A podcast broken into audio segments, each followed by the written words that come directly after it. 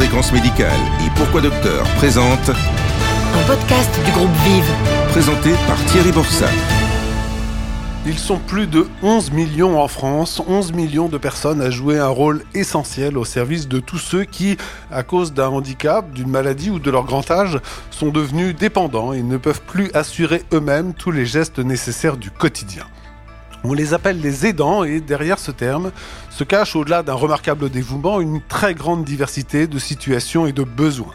Si la crise sanitaire monopolise aujourd'hui toutes les attentions, nous avons souhaité, dans le cadre de notre partenariat avec le groupe Vive, mettre aussi en lumière l'importance de toutes ces bonnes volontés, éclairer sur qui sont et sur ce que font les aidants, et également montrer comment un groupe mutualiste se mobilise pour les accompagner en apportant de cette façon un soutien indispensable aux personnes qui se trouvent en situation de handicap ou de dépendance.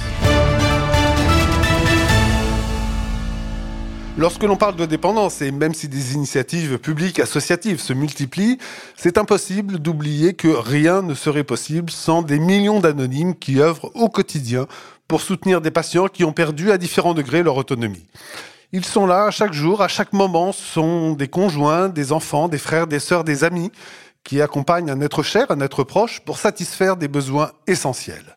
Et parfois eux-mêmes peuvent se sentir isolés, voire abandonnés face aux difficultés qu'ils rencontrent. Ce sujet des aidants, il est au cœur des préoccupations du groupe mutualiste Vive.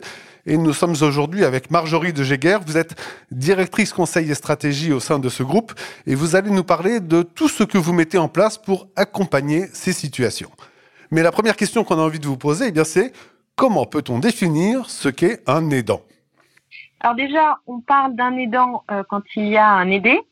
Euh, donc si on commence par le commencement, la personne aidée, c'est une personne euh, qui est en perte d'autonomie et donc qui n'est plus en capacité de, prendre soin d'elle-même de manière satisfaisante, soit parce qu'elle est en situation de handicap, soit parce qu'elle est âgée ou parce qu'elle est malade, dans les grandes lignes. Et donc l'aidant, en fait, ça, ça intervient dans le cadre d'un binôme. L'aidant, c'est la personne qui va euh, euh, prendre en charge en fait l'accomplissement de ces actes essentiels de la vie euh, et qui du coup va venir soutenir, accompagner la personne aidée. On parle souvent euh, du proche aidant puisque c'est dans la plupart des cas euh, souvent des personnes qui sont dans l'entourage familial proche. Ça peut être des enfants, euh, conjoints, etc. Combien de personnes en France sont dans cette situation? On considère en France aujourd'hui qu'il y a environ 11 millions de, de proches aidants. Et quel est l'impact de ce rôle d'aidant sur leur vie quotidienne? La situation de l'aidant, déjà, c'est une situation qui commence vraiment depuis très récemment à être reconnue euh, en tant que statut. Donc, euh, euh, c'est c'est une situation souvent qui est, qui est très lourde. Donc, euh, vous, vous me demandiez un peu la fréquence. Euh, dans la plupart des cas, on, on parle vraiment de, de quelque chose qui est très lourd euh, dans, dans la vie d'un aidant, puisque c'est plus euh, du, du quotidien que, que du ponctuel. Et donc, en fait, ce sont des personnes qui vont avoir à assumer déjà une charge mentale très importante, puisque il va, il, il- l'aidant a souvent sa propre vie déjà à gérer, et en plus de ça, doit euh, coordonner euh, l'ensemble des acteurs qui vont pouvoir apporter soit du soin, soit du service, de l'accompagnement aux proches aidés. Il y a énormément de démarches euh, administratives euh, euh, à gérer, donc il, y a, il y a une charge mentale qui est très importante.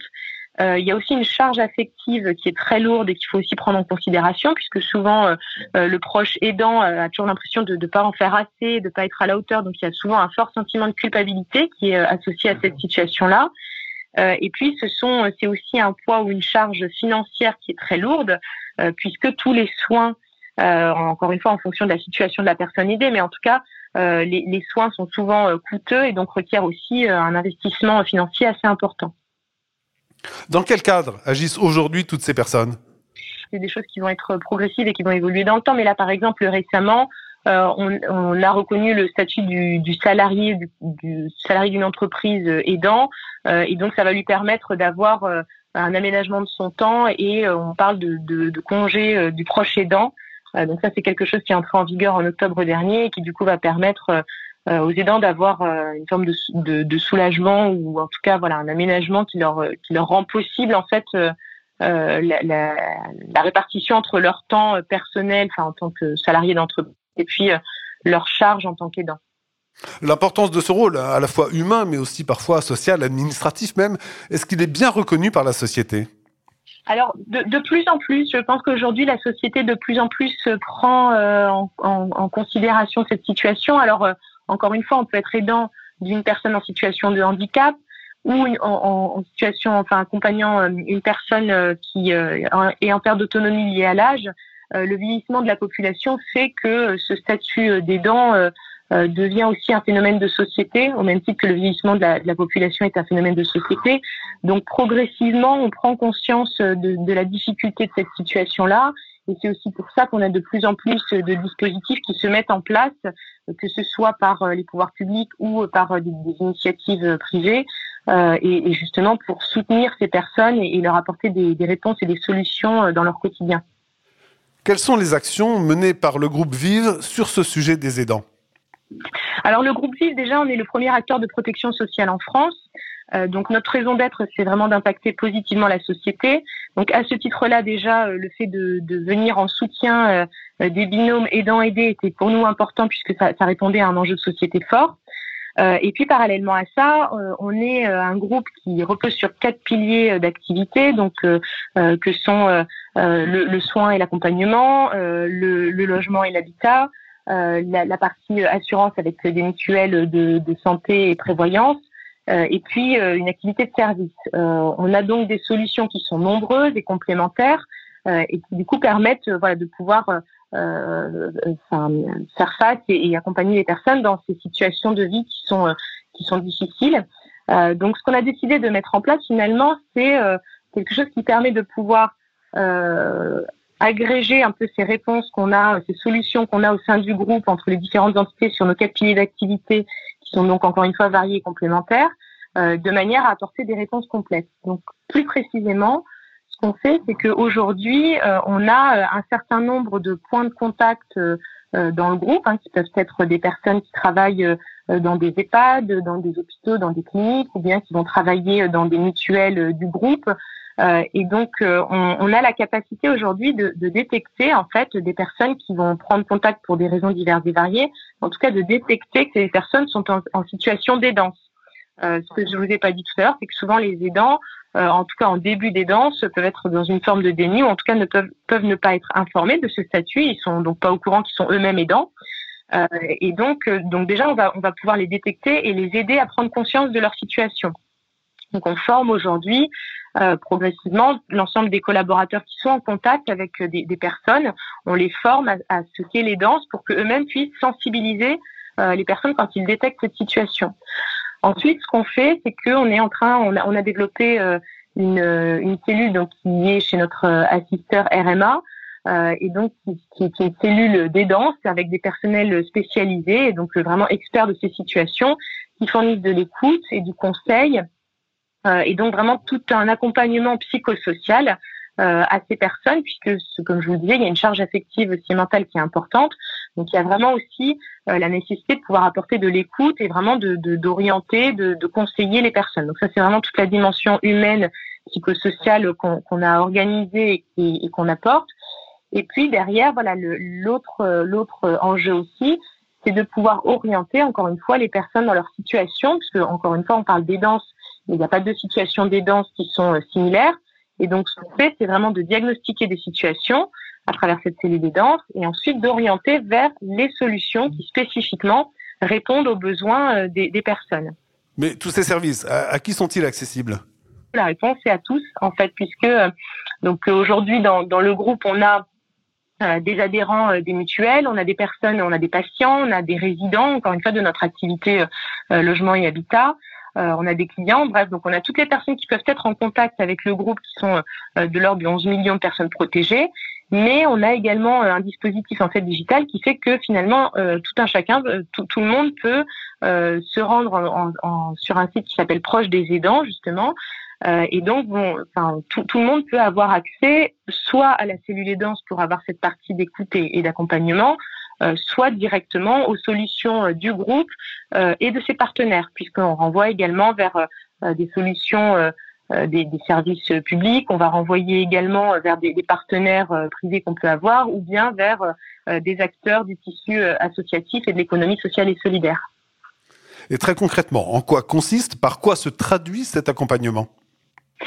Ça va dépendre effectivement de, la situation. On a, on a aussi de l'assistance, forcément étant un groupe avec des mutuelles d'assurance, on va avoir des services d'assistance qui, vont être là pour le coup euh, dédiés aux, adhérents euh, des mutuelles. Donc ça, c'est une forme d'assistance. Après, on peut renvoyer vers tout un tas de solutions qui vont apporter de l'assistance, enfin au sens plus général, euh, très, très concrète. Par exemple, on va pouvoir faire du, du, portage de repas à domicile ou bien du service à la personne, vraiment de, de l'aide sur des tâches quotidiennes. Après, on peut avoir des choses qui sont plus médicalisées. Euh, en fait, voilà, quand on parle d'assistance, ça, ça, revêt vraiment un certain nombre de, de différentes. Ça peut être vraiment euh, des choses très concrètes du quotidien, on va dire sur euh, l'étage bas de la pyramide de Maslow, hein, se, se, nourrir, se, se loger, euh, euh, voilà, un, des soins primaires, on va dire. Et puis après, ça peut aller jusqu'à des choses qui sont beaucoup plus de l'ordre de l'accompagnement psychosocial. Mais donc tout ça, aujourd'hui, on a des solutions qui répondent à l'ensemble de ces besoins. On est plutôt aujourd'hui avec euh, l'augmentation notamment de la durée de vie dans un contexte d'augmentation de la dépendance. Comment mener ces actions sur le long terme, les amplifier même? Oui, tout à fait. Aujourd'hui, effectivement, on a, on a déjà euh, créé, en fait, mis ces, ces ponts, puisque toutes ces activités-là sont des choses qui, qui, existent entre les différentes euh, entités déjà du groupe. Donc aujourd'hui, finalement, on, a, on a créé des ponts ou des liens pour pouvoir aller piocher les solutions qui sont pertinentes pour des personnes. Euh, nos enjeux aujourd'hui, c'est de pouvoir encore étendre euh, notre, catalogue de solutions euh, en nouant des partenariats, alors soit des partenariats à une échelle nationale pour pouvoir compléter en fait avec voilà d'autres solutions autour de, enfin d'ailleurs je ne sais pas encore exactement ce qu'on pourra faire, mais ça, ça peut être voilà vraiment pour compléter soit ce qu'on cherche aussi vraiment à faire, on a un ancrage territorial qui est très fort dans notre groupe. Euh, et donc, on va aussi euh, chercher vraiment à aller euh, identifier des acteurs locaux. et donc là, on va être plutôt sur du tissu associatif, sur le fait d'identifier voilà des, groupes de soutien ou des groupes de parole ou, de l'entraide. Enfin voilà, on va, vraiment essayer de, de développer nos solutions à différentes échelles, à différentes mailles, mais vraiment voilà pour apporter des compléments sur sur tout. Cette stratégie de soutien aux aidants et donc aussi aux aidés, combien de personnes mobilise-t-elle au sein du groupe Vive? Le site proche des aidants dont je vous parlais a été lancé en décembre. Euh, donc aujourd'hui, ce qu'on fait, c'est que vraiment, on est en train de, euh, on est dans une phase de pilote dans laquelle on justement on teste un peu euh, cet accompagnement, ces parcours. En fait, hein, quand on parle de parcours, on est sur il y, a, la détection des personnes, le fait de, les accompagner vers une prise en charge un peu plus euh, profonde, on va dire, via du diagnostic et de l'accompagnement psychosocial, c'est la cellule aidante dont je vous parlais. Et puis ensuite, le fait de, de, pouvoir renvoyer vers les bonnes solutions et donc les, les bonnes entités qui vont pouvoir apporter euh, ces solutions au sein du groupe. Donc tout ça, aujourd'hui, on le teste. Euh, on, on, généralise à compter de la mi-année euh, à l'ensemble des points de contact. Et donc là, pour répondre à votre question, euh, on considère qu'on a peut-être environ 20 000 personnes aujourd'hui euh, dans le groupe. Hein. Le, le, groupe VIF, c'est 45 000 personnes. Je vous parle là des collaborateurs uniquement, puisqu'après, on a aussi tout notre réseau militant qui fait toute la puissance du groupe. Euh, mais donc aujourd'hui, ne serait-ce que sur la partie collaborateurs, on considère qu'on a environ 20 000 personnes qui sont en situation de pouvoir détecter des situations euh, danses. Euh, donc ça fait déjà pas mal de monde. Après, on a évidemment toutes les personnes qui vont travailler euh, pour mettre tout ça en musique. Donc ça, c'est les équipes un peu plus euh, en transverse, mais qui sont aussi mobilisées. Et après, comme je vous disais, on a vraiment la, richesse euh, qui fait la force de notre groupe, enfin voilà, à travers son engagement mutualiste. et donc, c'est notre réseau militant qui peut aussi être acteur et on le le le teste déjà aujourd'hui dans le cadre de nos pilotes. Et donc voilà, notre réseau militant aussi qui peut être acteur de cette détection, de cet accompagnement les podcasts santé. Tout ce qu'il faut savoir de l'actualité médicale, la Covid et les autres maladies. Un podcast produit par Pourquoi Docteur et Fréquence Médicale.